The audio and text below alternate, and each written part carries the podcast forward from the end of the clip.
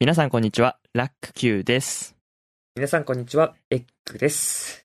始まりました。こんな未来にポッドキャストです。はい。この番組は現役大学生2人が普段は深く話す機会が少ないけれど生きるために必要な社会、政治、経済といった話題を真っ向から話し合っていく番組です。それでは今回の近況時事をエッグお願いします。はい、今回の近況時事は、キャンセルカルチャーというものについてです。ほう、俺キャンセルカルチー。ャーね、はい。聞いたことあんまりないと思うんだけど、はい、恥ずかしながら、ちょっとさっき打ち合わせで初めて聞いたぐらいの単語って、本当にね、かすってもいない。そうだね、まあ、まあ、日本では確かにあんまり聞かないかな。俺も、あの、とある授業で、まあ、ちょっと触れることがあって、あの、まあ、いろいろ調べて、ちょっと面白いなと思ったので、ここで言ってみるんですけど、まあ、キャンセルカルチャーっていうのは、まあ、ざっくり話すと、あの、有名人、主に有名人の人の、まあ、過去の言動を、まあ、社会的に良くないとされる言動を掘り下げて、掘り起こして、うんうんうん。で、ネットでもう炎上させて、あの、有名人の、こう、キャリアを、仕事をなくさせたりとか、うんあと、も、し、企業にそういう社会的に良くない行動があった時には、それを、その商品をもう買わないぞってボイコットして、うん、まはいはいはい。キャンセルって確かまあ排除みたいな感じうんうんうん。に扱うっていう、あの、まあ、社会運動じみた、こう、カルチャーとなりかけているものっていう感じですね。なるほど。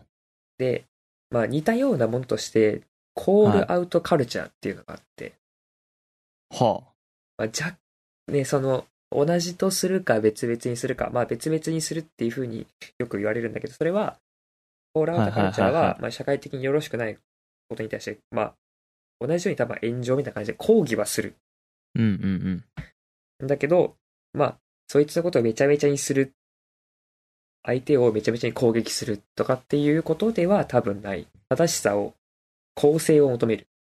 うーん、なるほどね。っていうことが多分主眼にあるんだとはあはあはあはあはあ。いうことで、まあ、キャンセルカルチャーの一例として、まあ、いくつかあるんですけど、はいはい。まあ、一つは、あの、とあるハリウッド映画の監督、結構有名な監督が、うん。実は、あの、その過去にわたって何回も何回も何年もずっと女優に対ししてセクハラを行っていたとか、はいはいはい。性的に良くないことを行っていたとかっつって、それがバレて炎上して、はい。あの、職をかなりこう、評判が落ちたみたいなうんうんうんうん。いうことがあったり、あと、まあ、著名な、よ有名なコメディアンだったかな、そういう、司会者だったかな、だからそういう人が、あのーちょっとまあ、ブラックジョークみたいな感じで、こう、社会的に、まあ、今話題となっている人種差別とか、性差別とか、そっち系の話題についてちょっとジョークを言ったんだけど、まあ、それが炎上しちゃって、番組、キャンセルカルチャーで番組降りちゃうとか、っていうので、こう、キャンセルカルチャーっていうのがよくこう、一例として挙げられるということがあります。おー、なるほどね。それさ、え、なんか意識としてさ、その、キャンセルカルチャーって良くないよねっていう話なのそれとも、なんかその、例えばさ、うん、なんか日本でもさ、炎上、まあ、炎上自体は最近なんかそうでもな、なんかフラットなイメージで使われるけどさ、なんかほら、炎上した、け炎上したからって何でもかんでも言っていいんじゃないんだぞみたいな風潮あるじゃん。うん誹謗中傷しするなよみたいな。うん。みたいな、そなんかかキャンセルカルチャーってそういう目で見られてるっていう意味なのか、それともなんか別にえん、そこまでなんかネガティブな意味、ネガティブっつうかなんだろうな。まあ、賛否両論、ああ、まあなるほどね。俺の肌肌感覚では、非、反対の方がちょっと多いイメージはあるんだけど、ああ、そのまあ、まあ日本の炎上と似たようなこう論うんうんうんうで、ん。あんまり言い過ぎても、だって叩くことによって、それが人種差別が解決するわけではないだろうと。ああ、っていうような反対意見もあったりとかするけど、逆に、そういうブラックジョークとかは、多分今のところ司法では裁けない。うんうんうん。まあそうだろうね。だからこれは意見を表明する手段なんだ。っていうふうに言ってる人もいた。ほう？意見を表、ああ、それ批判するということがってこと？そうだね。批判して、こいつの、うんと、この商品は買わないとかってボイコットする、キャンセルすることが。ああ、つまり法で裁けない分、俺たちが裁いてやるぜ、みたいな。そこまでは言わないけどってこと？まあ、そうだね。こう、まあ、行動を起こして、ああ。社会を変えていくんだみたいな、そういう感じだと思うかな、多分。ああ、なるほどね。そう、あはいはいはいはい。っていう、まあ意見もあると。そうだね。うーん。なんかでも日本でもちょっと落とし込めそうな概念ではあるよね。そうだね。うん。でもそんな仕事がめちゃくちゃになくなってるような炎上はあんまり、あ、まあ、まあそうね。だから、吉本芸人の闇営業問題とかもさ、うん。まあ炎上したじゃん、結局。でも結局あれなんか吉本側にも問題があったから、なんか今、なんかかわい、芸人側もかわいそうだったねみたいになってるけど。うんうんうん。まあ、あとだから、最近で言えば、えっ、ー、と、芸、また芸人だけど、アンジャッシュの渡部とか？ああ、そうだね。確かにああいうのは、あの場合、キャンセルカルチャーとして、し、あの、こう、番組を下ろされたっていうのも、はいはいはい。まあ、言え、まあ言えなくはないみたいな。当てはまるかもしれないね。うん、そっか。でもまあでも俺は渡部に関しては番組を下ろされるだけのことはしたとは思ってるから。そうだね。そう、でもそうなるとキャンセルカルチャーの賛成側になっちゃうのかな。まあでも別に人、そうね。まあでも人格までを叩く気にはな、わ、叩くつもりはないけどね。うん、その、その人が何をしたのか、相手が何をしたのかにも結構寄ってくると、これは思うわ。ああ、なるほどね。はいはいはい。うん、ブラックジョークはね、難しいね。そうだね。まあ、まあ、でもまあ、それでもやっぱ最近は差別的な、差別的っていうか、その何？あの、政治、あの、その人個人のことを揶揄するのはいいけど、やっぱ人種を揶揄するようなジョークはまあ、あんまり好まれないよね。まあ特にこのご時世では、まあ、うんうん、冗談が、それ、まあ、批判してるわけじゃなくて、冗談が通じないっていう、うんうんうん。笑い話じゃないっていうこともあるから。そうだね。それはあるね。それこそアメリカ今、その人種差別問題も活発だからね。そうそうそう。まあ、という感じで、キャンセルカルチャー、ちょっとまあ、情報に間違いというか、違うんじゃないのっていうところもあるかもしれないけど。はいはい。まあ、まあ、大体こういう現象ということで。うーん、そういうのがありますよっていうご紹介でございました。うん、はい。はい。じゃあありがとうございます。さて、そんな、えー、こんな未来にポッドキャスト、じゃあ、今回も始めていきましょう。はい。じゃあいきますよ。はい。こんな未来に。ポッドキャスト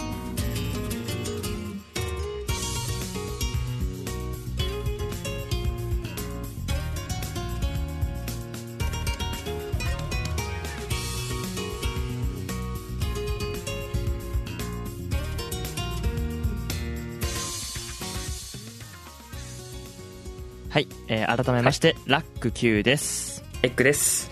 こんな未来にポッドキャスト今回も明るくやっていきたいと思います、えー、今回のテーマはまあコロナ新たな波についてですね。そうですね。まあちょっと第3波と呼ぶかどうかはちょっと見解が分かれるところですが、まあ、一応私の、とりあえず、まあ、新しい流行というふうにしたいと思います。この番組では。とりあえずね。はい。えっ、ー、と、まあ、何を言いたいかっていうと、まあ、要するに、今、ちょっと、また日本で、えー、コロナの感染者感染者数が増加しているということをご存知でしょうか、エッグは。そうですね、増えてますね。はい。まあ、特にエッグはその、渦中にいると言っても過言ではないと。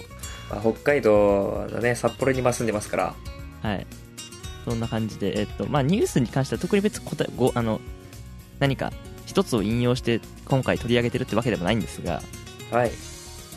と、まあ、まず、今回話し合っていこうと思うのはコロナが増加したっていうことと、それに伴って、え、GoTo トラベル、GoTo イート等の GoTo キャンペーンが、ちょっとまた変更されてる方向が。っていうことについて、ちょっと話し合っていこうかなっていうふうに思ってて、うん。えっと、まず、えっと、菅総理は金曜日のニュースなんですけど、えー、GoTo トラベルを利用した札幌市、大阪市を出発する旅行について控えるよう求めたという風になってます。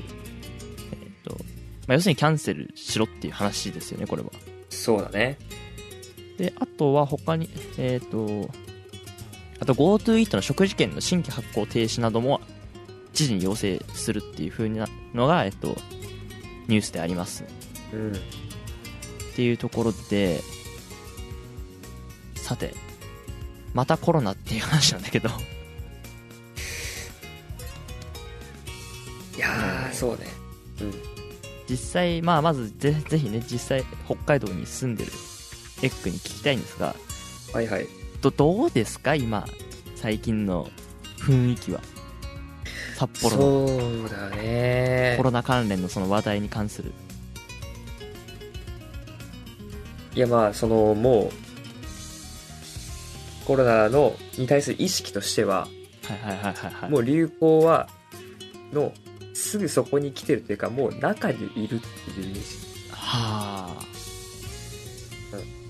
うん。もう、それこそ、まあ、知人にこう陽性者が出てしまったりだとか。あ、もうさ、え、そんな、え？そうね。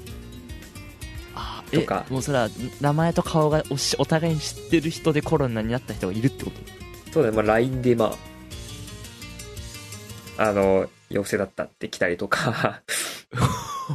ああそっか。もうそんなところまで来てんのか。うわマジかってなったりとか。まああと、はいはいはいはい、あのまあ通ってるあのまあよく行ってるようなところで通ってるようなところでコロナ出ちゃいましたっていう風のが上がったりだとか、まあ、学校で学生に陽性者が出ましたとか、うん、まあそれは私も出てますね。はい。そうそう、身の回りでも陽性者、感染者が出てて、まあそれでも授業を受けなきゃいけないとか、はあ、出なきゃいけないから、まあもう本当にいつ持っていてもおかしくない。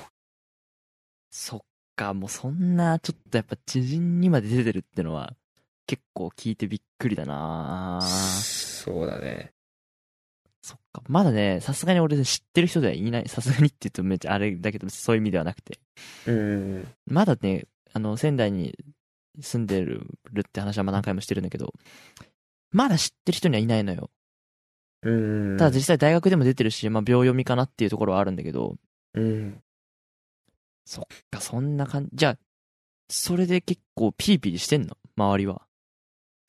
いやー、なんかね、そう、まあ出てはいるんだけど、はあ、はあはははまあ俺含め、うん、まあもちろん緊張感持ってる人も絶対いると思うんだけど、うんうんうん、なんかこう見た感じだと、やっぱり、それこそ4月の頭とか、うんうん、あと北海道で言えば3月とか2月とかが第1波だったじゃないですか。そうだね。ちょっとね、ちょっと早く始まっちゃったから。はいはい。はい、そういうのと比べると、緊張感はあんまりないのかなっていうようなイメージがあって、まあ、やっぱりね、こうコロナの対策法が分かってきてるから、近づかなければいいとかね、ね。濃厚接触とかしなければいいとか、そんなに重症化若い人はしない、しにくいとか、まあ、っていうのがあって、多分正直、こう、気持ちは緩んでる。うん。っていうのが大きいかなって。はい、思うね。うん。なるほど。あのー、まあ、北海道はそうだっていう話で、仙台は、ま、増えてるんですよ、確かに。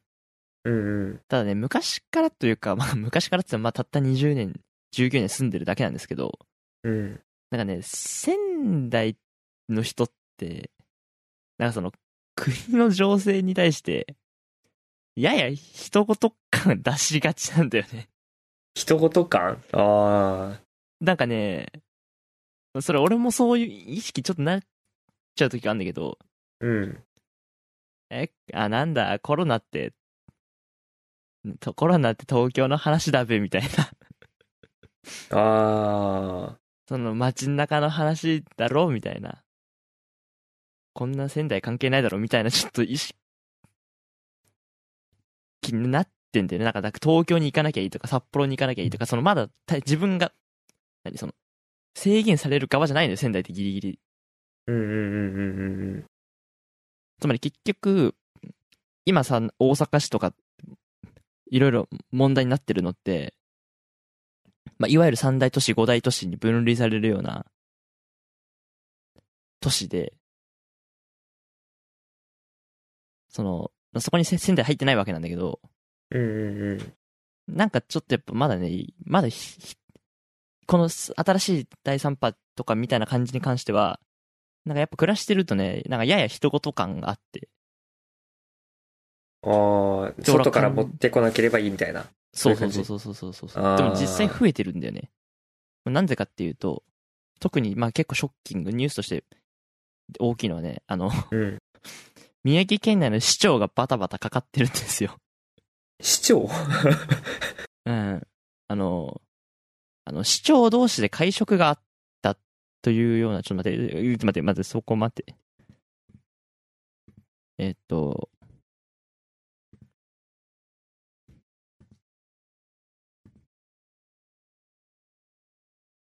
えっとね、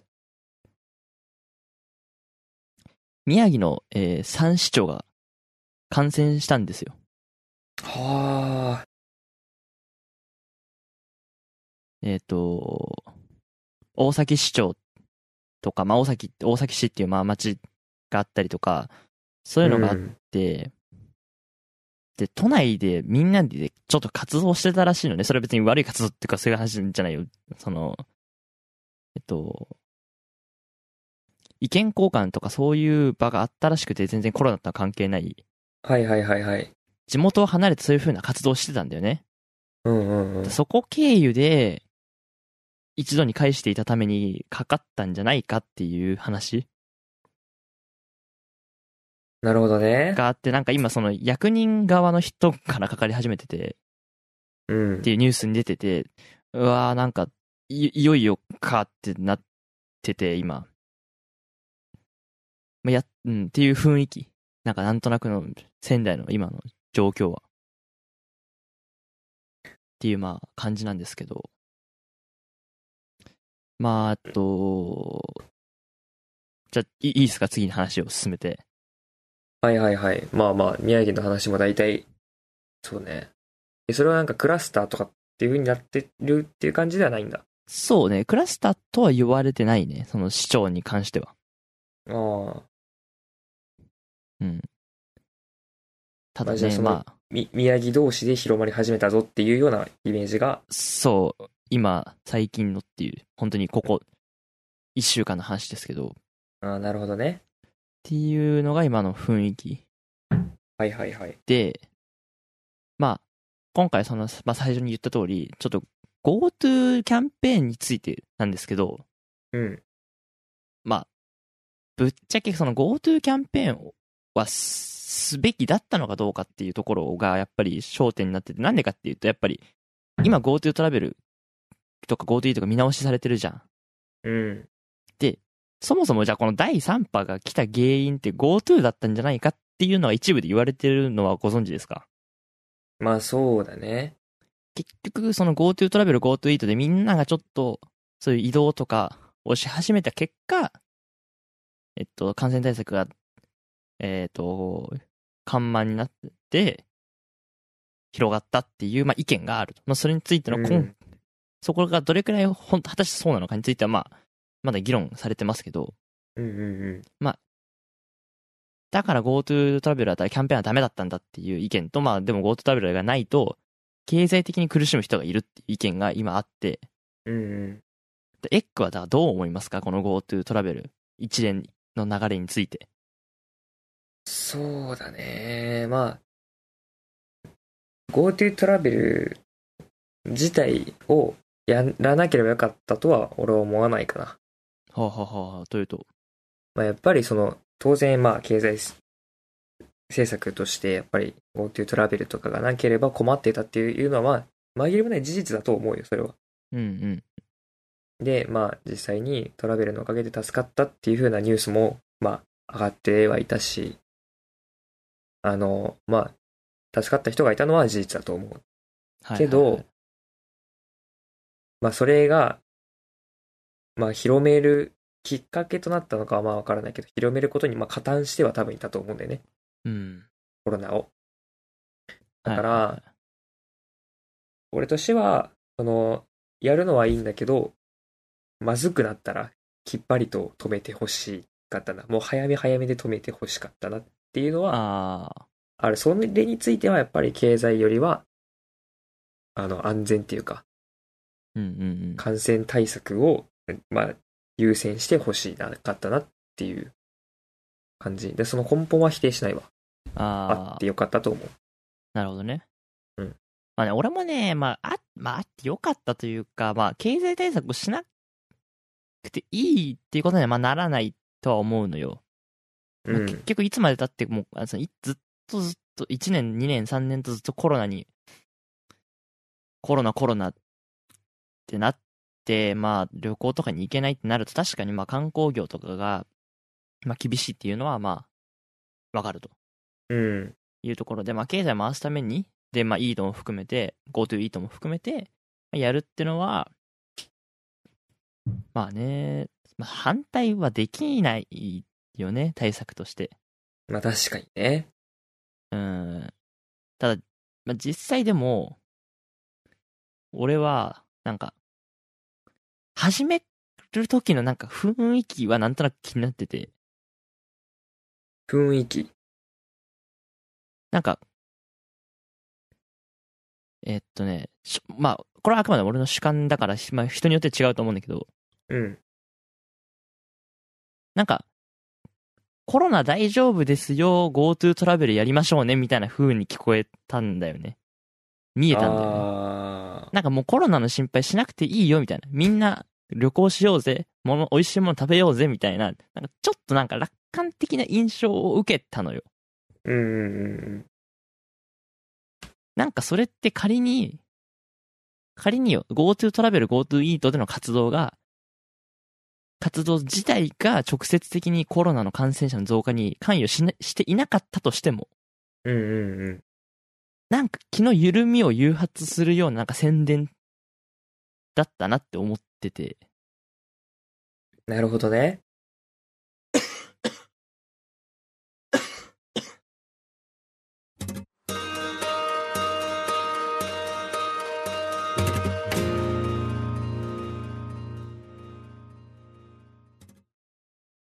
いません、ちょっと今むせちゃいました。これはコロナではなくてあれです。感想です。感想ですね。ちゃんと潤ってください。はい。はい。その、なんか、そう、なんかゆ、緩めるような雰囲気に見えたんだよね。まあ確かにね、それはあると思う。うん。うん、なんか、そこなのよ、気になってんの。なんか、だってさ、いや、まともに考えてほしいんだけど、確確かに感染対策は分かったけど、うん。でも治療法は確立してないわけじゃん。まあ確かにね。その治療法が確立してない病気に対して、なんか、するなんか心持ちじゃないような気がすんのよ、やっぱり。うん。それはかかんなきゃいいけど、かかった時に、その対症療法っつうか、ワクチンとかさ、特攻はねえんだぞっていうのを考えた時になんか、ちょっとお気楽な印象を受けたんだよね。やっぱ最初始まった時。時期も早かったしね、すごく。うん。割かしすぐそれの話にしたし。あ、まあ確かにね。トラベルに関しては。うんうん。だから始まる時も結構叩かれたっつうか、議論にはなったじゃん。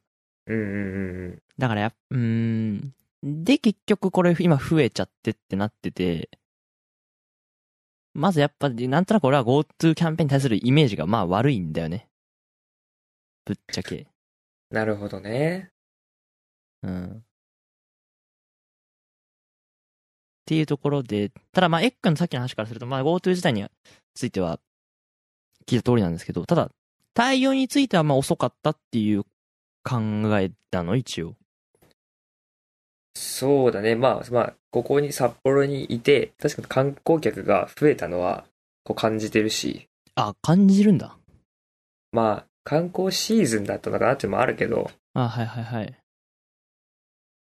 結構いっぱい人いるなっていう時は結構あったね。うんうんうんうん。なので、まあ増えたし、で、結局こんなにコロナも増えちゃったっていうのがあって、で、まあ、対応の遅さで言うと、まあちょっとトラベル GoTo 系からちょっと離れることもあるんだけど、ああ。の、北海道の独自の警戒ステージを、まあちょっと上げないで取っておいた感もちょっと、はあはあはあはあはあ。感じて、っていうところで、まあ、あの、ね、独自の基準を使って、まあ、総合的に判断すると言ってはいても、うん、まあ、早め早めで止めるに越したことはないんだったら、やってよかったんじゃないかなって基準は。もっと引き上げて警戒感を高めてもよかったんじゃないかなってことそうだね。はあ、はあはあはあ、まあね、そうだよね。対応、そうね。野良区は対応についてはどう思う？結局、対象外、法上対象外にしたりとかさ。うんうんうん。あ、そっか、そう、そうね、えっとね。まあ、まずちょっとイートに関してあんまちょっとまだ情報不足ってのもあって、うん、とりあえずなんかでも発行やめるっていうのは、なんか発行やめるとか、ほらなんか使用すんなみたいなのを知事が表明してるニュースは見たんだけど、それが何県だったかちょっと忘れちゃって。ああ。北海道でもそんな感じだったのかな？どうなんだろう？どうだったかな？ちょっとね。まあ、っていうのであって、まあじゃあ GoTo トラベルに関して、今さ、えっと、出発がダメなんだよね。札幌発とか大阪発はダメだね。だ札幌着はいいんでしょ？多分そう、なんかそれは問題だなと思ってて。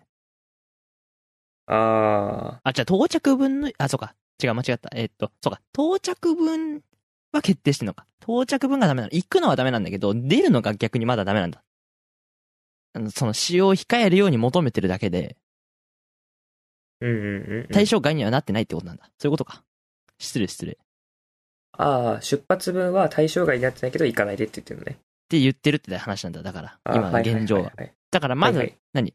えー、っと、だから、ルールだけで見るとまだ出発分に関しては GoTo の対象ないなんですよ。うんうんうん。つまり北海道、札幌に行くのはダメだけど、札幌市民が全国に行くのはいいってことなんだよね。うんうんうん。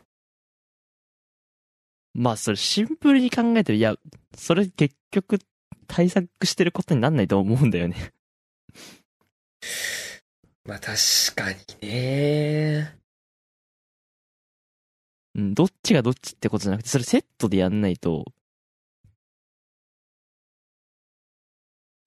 まあ行くのも来るのも同じだもんね。そうなんだよ。なんか、うん、その、その、だから要するに、二つ穴の瓶があって、片方塞いで水こぼれないでしょみたいなね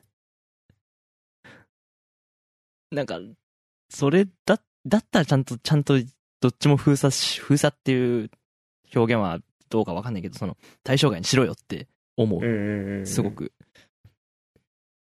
それ、押してやっぱり、初めてコロナの対策と、その GoTo との折り合いなんじゃないかなと思うから、なんかやっぱり、そのね、もっと言っちゃうと、なんかその、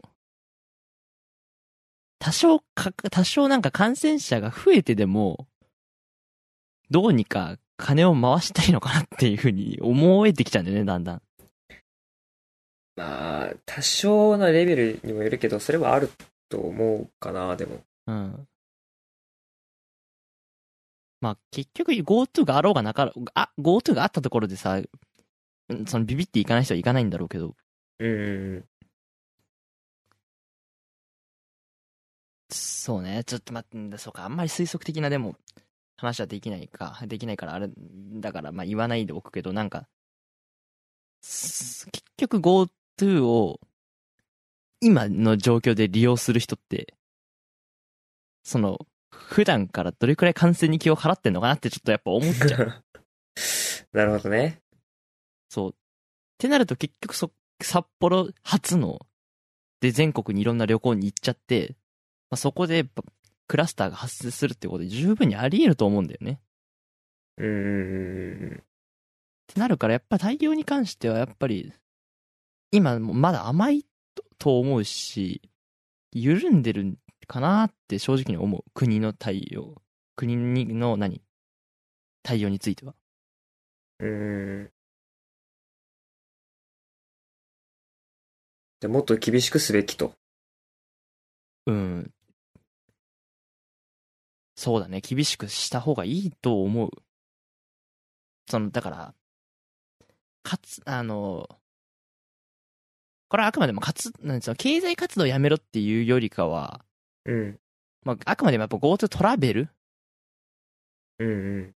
に関してかなっていうところなので、厳しくすべきっていうのは、もう、もう今更やっぱり、その、店閉めるとかさ、活動自粛とか、まあ、それは現実的ではないから、うんうん。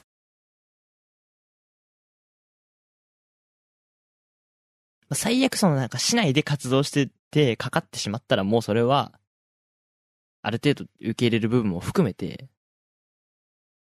でもやっぱり、その、外との交流はなるべく避けて、動かせるようにした方がいいと思うんだよね。やっぱだから旅行でその国内をごちゃごちゃに人の移動させるのは、まあやっぱり最初から間違いだったんじゃないかって思っちゃうんだよね。じゃあそれぞれの自治体の中で、こう、なんとかしてくれっていう感じ？そう、そうそうそう。完結してくれっていう感じで。で結局 GoTo トラベルを国がやってるせいでさ、なんか責任の所在がさ、地方自治体にあるのか、国にあるのか、いまいちはっきりしないところもあるし、なんかそういうのを見たんだよね。その、東京の小池さんと、菅首相がその話し合ってて、結局どっちも経済対策に関して優先したいけど、コロナが増えたことに関する責任は取りたくないから、うんうん。お互いに押し付け合いたいわけよ、そのコロナが増えた要因を。うんうんうん。っ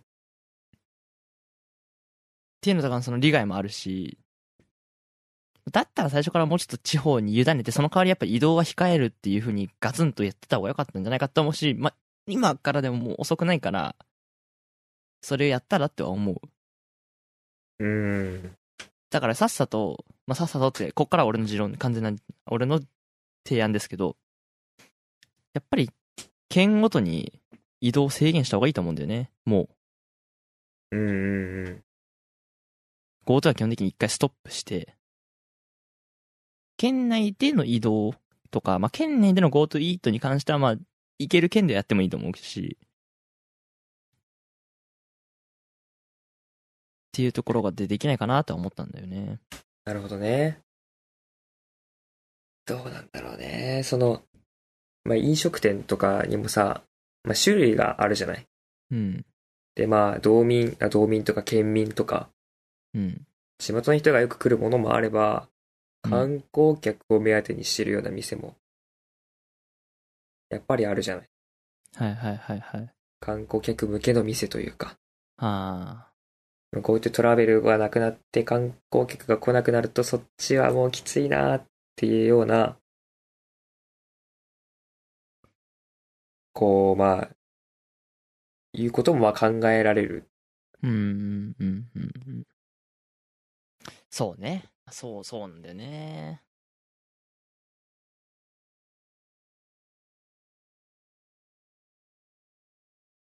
でもさ、なんか、うん。でもちょっとこっからなんか、GoTo に限った話じゃなくて、もうちょっとその、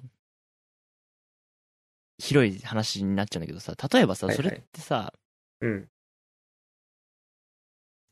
なんかグローバル化の流れのせいで、国内産業が潰れることをさ、もうなんか今更何か言わないじゃん。ああ。だから GoTo の今の話とはちょっと逆なんだけど、その、外との交流のせいでうちの文化が廃れちゃったわけじゃん。廃れた場合、うん、例があるじゃん、そういう。うん。だから、そのエッグが言う、その、観光客向けのお店が、うん。その、そのまあ、移動制限されたせいで儲けなくなったのであれば、なんかそこに工夫は、を求めてしまうのはやっぱり酷なのかね。うーん、グローバル化ね。まあ、どうなんだろうね。まあそのグローバル化例えたけど、まあなんか言ってることわかるでしょ。まあどっちかを選ばなきゃいけないっていう感じ？そうそうそう、なんかそんなこと言ってもし、そのやその仕方ないで済まされる範囲ってどこからなんだろうね。その努力しようがあるなら努力するべきじゃん。努力って。まあ確かにね。そう、だからいつまでもさ、その、だから観光客向けだから儲からないんだったら、その、どう、あまあ、その、自分の自治体の、自治体というか自分の県の中の人をターゲットにした路線に変更は、変更できないかね。そうすればみんなハッピーじゃん。で、うん、まあこれは希望的観測だけど。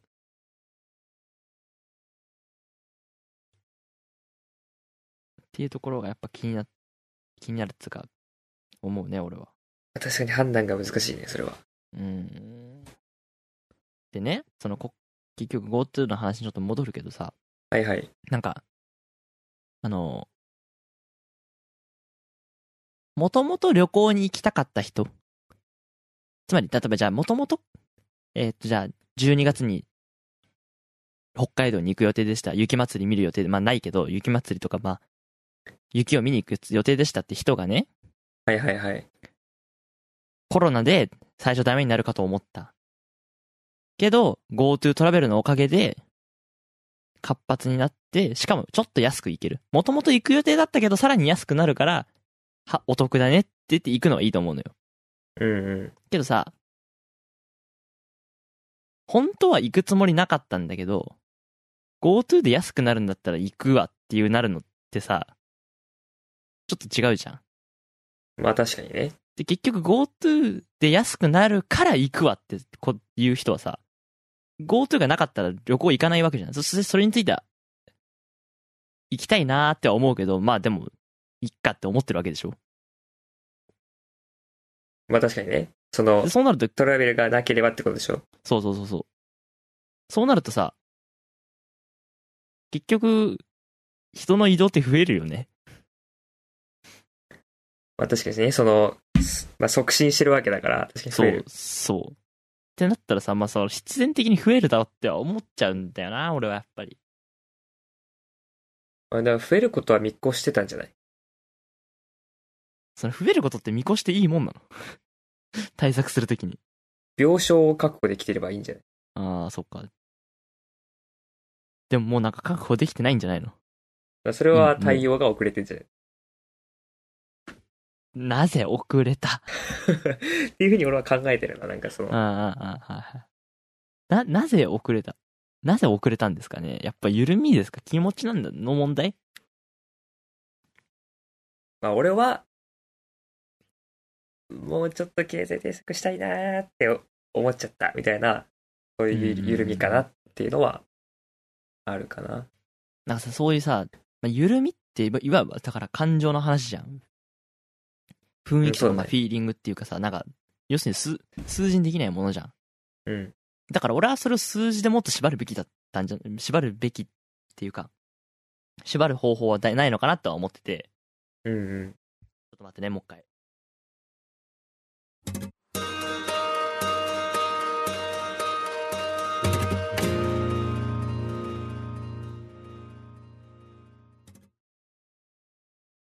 そのまあ緩むっていうのはまあわかるとして。はい。だったらやっぱもっと具体的に、うちの県は感染者率が何パーセントになったら、ふ、ふな、まあ封鎖つうか、一切のキャンペーンをやめますとかさ。うんうんうん。そういう宣言とかさ、まあ、公約、政策っていう風な役、意味でのその市民との約束とかさ、そういう風な形で、なんか自制するように、自制っていうのはその、えっ、ー、と、制作そのものが自分でフィードバックして、収められるように雰囲気って作れなかったのかなって思ってて。うん。そうな、自分で言ってて複雑な説明だな。わかりにくい言葉を使ってんな。まあ、こう、感染者が何人出たら、1週間にな100、例えば100人出たら、うん。トラベルは補助外にしますとか、そうそうそうそうそう。っていうふうにして、あらかじめこう基準を、リミッターを設けることで、こう、暴走じゃないけど、爆発を防ぐっていう感じ。そう、そしたらさ、そのリミットに届きそうになった時点で、ちょっと、みんな警戒力心上がるじゃん。ああ。で、そこでリミットに届かない範囲で推移するっていう風な、風にならないのか、ならないもんかねって思っちゃうし、やっぱり先にさ、ゴールっていうか、ここまで来たらダメだぞっていう風に言われたらさ、うん。る方がいいじゃん。普通に考えて。日常生活においても。うん。だから人間関係でもさ、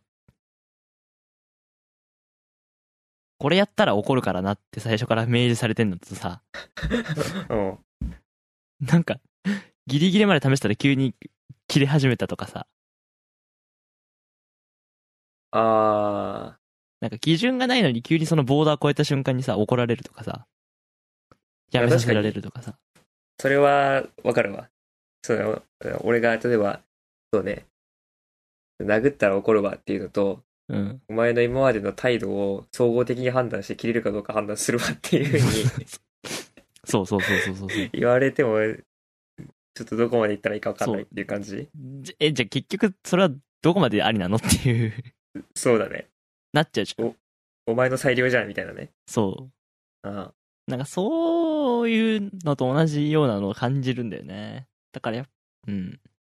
それは俺の自分の剣も、とか死もそうだけど、うん、やっぱりもっと何パーセントいったらとかさ、あるいは何？うんと、パーセンテージっていうよりも、まあ、重症者数とかさ、うんうん。いくらでもその、見るべき観点はあると思うんだよね。せめてそんな複雑にしなくてもいいから、指標、まあ、しても指標決まってたのにそれを総合的に判断するとかそういう雰囲気って基準するのやめた方がいいと思う。そうだね。うん。あれどこだっけ？東京だっけ？なんかさ、何々の基準がこれいくつか基準を設けて、このうちいくつ超えたら対応しますみたいな。はあ、はあはあ、っていうふうにしてるとこもあった気がする、俺は。そっかそっか。国だったか、東京だったか、ちょっと実際は覚えてないんだけど。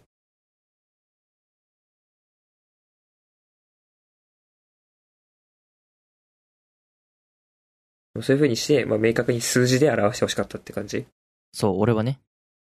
うん。っていうの、っていうのを一つの県だけじゃなくて、まあ、どこの県とかも設けて、そういう各自に設けて、まあ、あるいは国が決めてもいい、国が国全体で決めてもいいけど、うん。っていう、やっぱ数字をさ、もっと広く知らせるようにするべき人できたと思うんだよね。それについてはどう思いますか？それはトラベルに関して数字を設けるっていう認識で OK? トラベルっていうか GoTo 系そうね。まあ、GoTo 含めてもいいけど、含めてもっていうか、例えばだから、何パーセントいったら GoTo はまず廃止。うん。何パーセントいったら、今度は、えっ、ー、と、営業短縮要請。何パーセントいったら緊急事態宣言発令みたいな、そういうやつ。うん。で、その、なんか、ステージなんとかそういう、そういうのいいから そういう、なんかいくらでもごまかしが効くやつはいらないから。なるほどね。っていうのを、国が国民に対して約束してほしい。イメージとしてはね。あ国が。うん。それ自治体ではなく、国っていうとか強調して。まあまあ、国が国民、国が国民へ約束するっていうパターンか、あるいは県が市民、県民へ約束するっていうか、その何ちゃんと数字に基づいて、我々は動いていきますよっていう姿勢を見せてほしいかな。あ行政に対してってことね。そうそうそう行政が国民に対して、住民に対して。うん。なるほどね。しないとやっぱ数字とかさ、そういう、そのための数字っていうか、何、客客観性なんじゃないのかなって、学校とかで習ってて思いますね。そういうなんか、客観的に生きろみたいな風に言われると。なるほどね。いや、まあ、そうね。その、まあ、俺は、はあ、今の、例えば北海道の警戒ステージでも、基準は一応数字にしてはあるから。そっか。そう、うん、うん、そうなのか。まあ、対応はね、ちょっとまあ、こう、抽象的っていうか。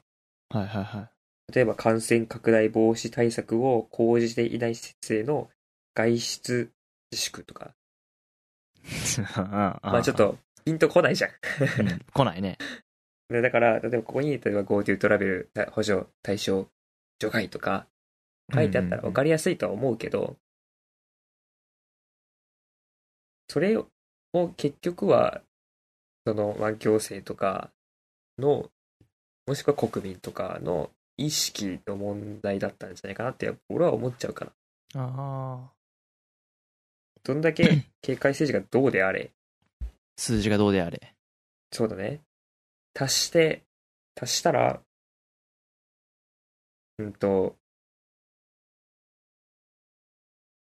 すぐに警戒政治を上げて、はいはいはい。警戒政治を上げるってことは、必要なことがあるじゃんって、きっと思いつくはずなんだよ。それこそ GoTo トラベルやめた方がいいっていうのは、きっと思いつくじゃん。こんだけ反対意見も出たわけだからさ。はいはいはい。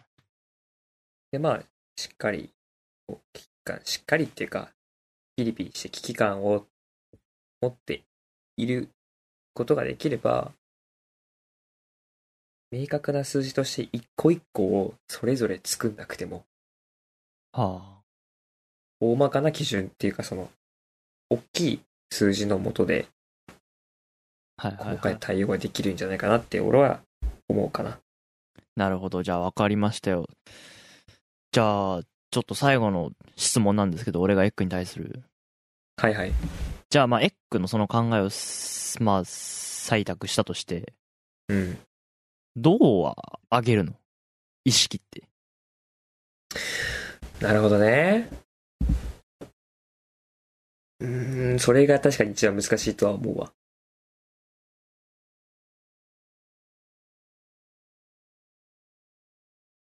どうし、どうし、どうする？どうなれば意識、警戒心って上がるの？誰が言えばなんだろうね。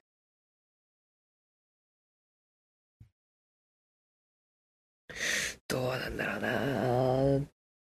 まあ、ぽ、こう思いつくことはいくつかあるけど、本当に効果的かはわからないんだけど、例えば、ちゃんと情報を、まあ、あまり集めてない俺らも悪いと思うんだけど、うん、どんな状況であれ、定期的にみんなにわかるようなレベルで行動をするとか。あー。なるほどね。例えばツイッターとかで、銅のツイッターとかで、うんうんうん、うん、あの、やってますよとかってあるんだけど、まあ、感染が増えていくと、どんどんどんどんさ、大きいニュースになっていくじゃん。うん。おごめん、大きい何、うん、大きいニュースになっていくじゃん、感染が。感染が増えてからなるじゃん。はいはい、はい、それが意識をもう表してるかなと思うんだよ。ああ。まあもちろん全部のニュースはさ、避けられないけども、はいはいはいはい。その、良くなる一個前とかでしっかり報道してほしいとか、まあ、それも意識、もと根本に意識があるから、解決にはなってないかもしれないけど。じゃあやっぱ報道の人たちにそういうのを求めたいってことね。まあ、一つね、たいくつかあるうちの一つには、まあ、それがあるかなとは思うけど、それだけではないね。確かに意識を保つっていうのは難しいわ。まあ、当たり前だけど、警戒し、ピーピーするって体力使うからさ、まあ当然無理なんだけど、うん、ずっとずっとって大変だよねっていうのは分かって、結局だから今緩んでるんだと思うんだけど、普通に人、心の動きを考えれば。まあじゃあどう警戒していくんだろうね。でも、でもね、俺でも、俺知人がかかったら結構ビビるわ。まあね、まあ一つの指標だよね。人事じゃなくなるっていう。そうね。人事じゃないんだよね。もうその時点で。どんなに、どの数字だろうと感覚として。うん。まあでもさ、まあだから究極的にそんなこと言っちゃったらさ、誰かが死ぬまで分かんないのかってなっちゃうしさ。身近な人が。まあでも、身近な人じゃなくても有名な人が死ぬまでさ、まあね。自粛を舐めてたっていう人もいるじゃん。うんうんうんうんうん。確かにそれはいいと思う。だから、そうね。でもさ、だからってね、だ誰かにさ、そんな犠牲になるなんてととても言えないしさ。うん。まあだから、あと俺が一瞬、一瞬ね、よぎってしまったのは、まあ日本で一番権威のある、誰とは言いませんけど、言えませんけど、日本に一番権威のある人に、国民の皆さんにお願いとして、もっと警戒しろっていう お言葉をいただくとか、まあ、効果はでかいと思う。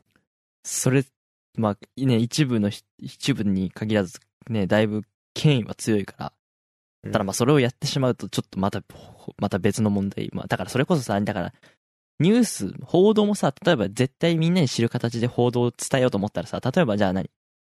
ネットとかテレビとかラジオとかさ、電波を全部ジャックして、うん。うん必ず決まった時間に、本日のコロナ感染状況みたいな、絶対もうみんなが耳塞がない限り聞こえてしまうみたいな状況まで作り上げたりすればね、確かに嫌でもコロナと向き合っていくっていうところで意識はまあ向くけど、うんでも実際電波をジャックしてさ、どこかわかんない。じゃあ国が、じ国が電波を全部ジャックしてそれを情報を伝えるってのはもう、もう情報統制にほぼ等しくなっちゃうから。うん。だって現実的にやっぱ、まあそれ、そういうのが難しいんだろうなって思って。そう、ってなる、うんだからって俺は絶対にそれ、そこまでして情報統制するべきじゃないし、とは思っていう立場にいるから、うんうんうん。っていうところかな。俺がその意識を高める方法としてよぎるのはね。なるほどね。まあ、そうやって意識を高く持ち続けるのは確かに難しい。うーん。っ難しいわ。ていうね。まあ、結局そしたらじゃあ数字で、こう、装置をこうね、作っちゃうっていうの、っていうのが、まあ、てこう、簡単だし、確実みたいな、そういう感じになるのかな？そうそう。数字で決めればさ、つまり責任、まあ、責任はっつうか、その責任がなくなるわけじゃないけど、その、つまりす数字に従って生きていけばいいっていう、その何、システマチックにはなるから、そのさっきエッグ言った通り、うんうん。うん誰がとか、どういう権威がとか、ではなくて、数字という一番シンプルなものに従うだけで済む。まあ、ある種、意識とは関係なくなるよね。だからよっぽど盲目的で、すごくおお愚かなのかもしれないけれども、でも現実的とし、なのかなとは思う。まあだから、まあ、確報道かに。うん。ただ、エッグが言う、その報道する人、報道する立場がもっと積極的にコロナを伝えるってのは確かに、いいと思うん。まあ、報道す、うん報道が悪いとは思わないけどね。それはまあ、う。うん。また別の話だけど、俺は、そこは、つなんか言っときたいな。なんか、ああ、なんだろう。報道が悪いとは言わない。うん。だから、そうね、コロナと向き合う時間もいるよね、確かに。そうだね。そうね。でもコロナに興味がない人ってさ、要するに全然気にしてない人うん。は、やっぱどうしたらコロナをやっぱ意識するのかね。っていうところにもなるし。いや、まあ、それこそ、そういう意識しない人たちは一言だと思うので。うーん。じゃあ痛い目見るまでわかんねえのかってね、まあなっちゃうのか。うん。なかなかね、そうとも、そういう風に見放したような言い方もしたくないんですが。そうだね。まあまあまあ、じゃあこんなところにしましょう、今日は。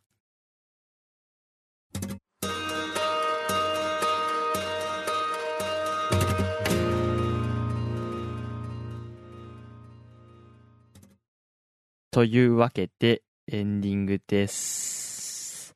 さあ、今日はコロナ第3波というか、まあ、新しい波について、えー GoTo トラベルに絡めてお話ししていきました。えっ、と、まあ、結論としてはね、今回も大した結論が出るような話じゃないんですが、うん一応エッグは、えっ、と、意識に問題があると。うん俺は、まあ、数字でもっと縛る。厳格に縛って、まあ、えっ、と、感染対策を講じていくべきだっていうまあ立場に、まあ、ややちょっと違う視点で話をしてきましたが、どうでしたか、はい、そうだね。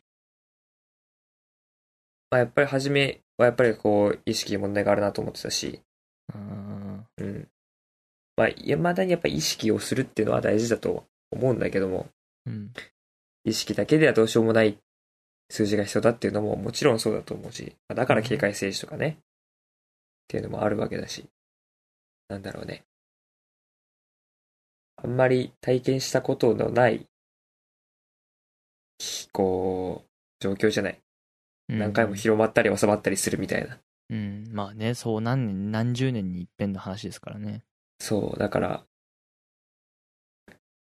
こう、まだ、こう、最適化されてないっていうか、うんうん、最適な対対処法もまだ見つかってないのかなっていう感じですかね。どうですか、楽は。はい。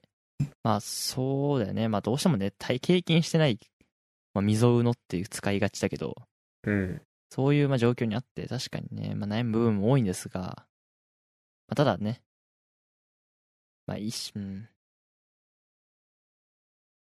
まあ、できる対策を一人一人取っていくしかないところに落ち着くのかね。まあ、ただ、まあ、身近な人に出てるっていう例も、まさに今、エッグがこの番組で話してくれた通りですので、うん。ぜひ、意識を高めていや、本当にね、警戒、適度な警戒をしてほしいなとは思うけど。うん。まあね、それはまあ、いつまでそれも疲れるから大変だよなっては思いますね、皆さん。皆さんとか、まあ、みんな、それぞれ。行動であれば、まあ習慣になってほしいなと。ああ、なるほどね。思うかな。じゃあもうそれ、洗脳とかじゃ意識です。そんなことやってたら。すり込みじゃん。いや、まあ、教育よ。怖いな、その、ええー、さあ、さあ、ちょっとそれ怪しいぞ、その響きは。ものは言いようですが。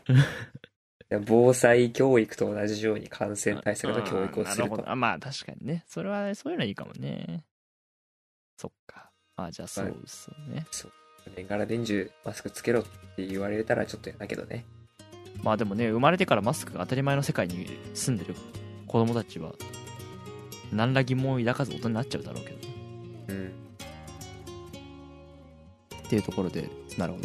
まあ、そんな、なるほどね、教育か。はあ、なるほど。なんだ？えくらしえくらしいわ。ああ えくらしい。そうだねそ。そういった今後の可能性も示唆されたところで、えー、以上となります、今回は。はい、えー、ここまでお聞きいただきありがとうございます。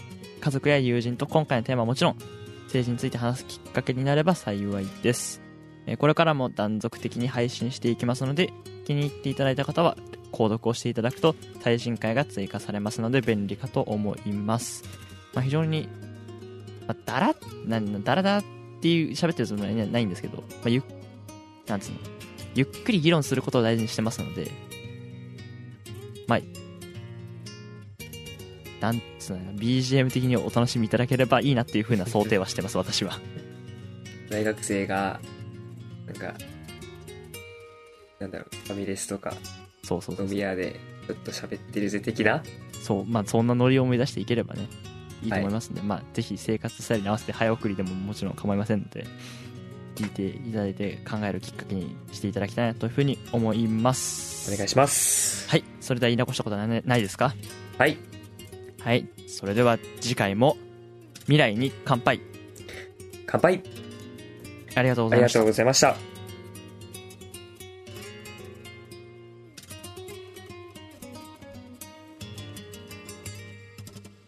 番組をお聞きいただきありがとうございます。こんな未来にポッドキャストはご意見、ご感想を募集しています。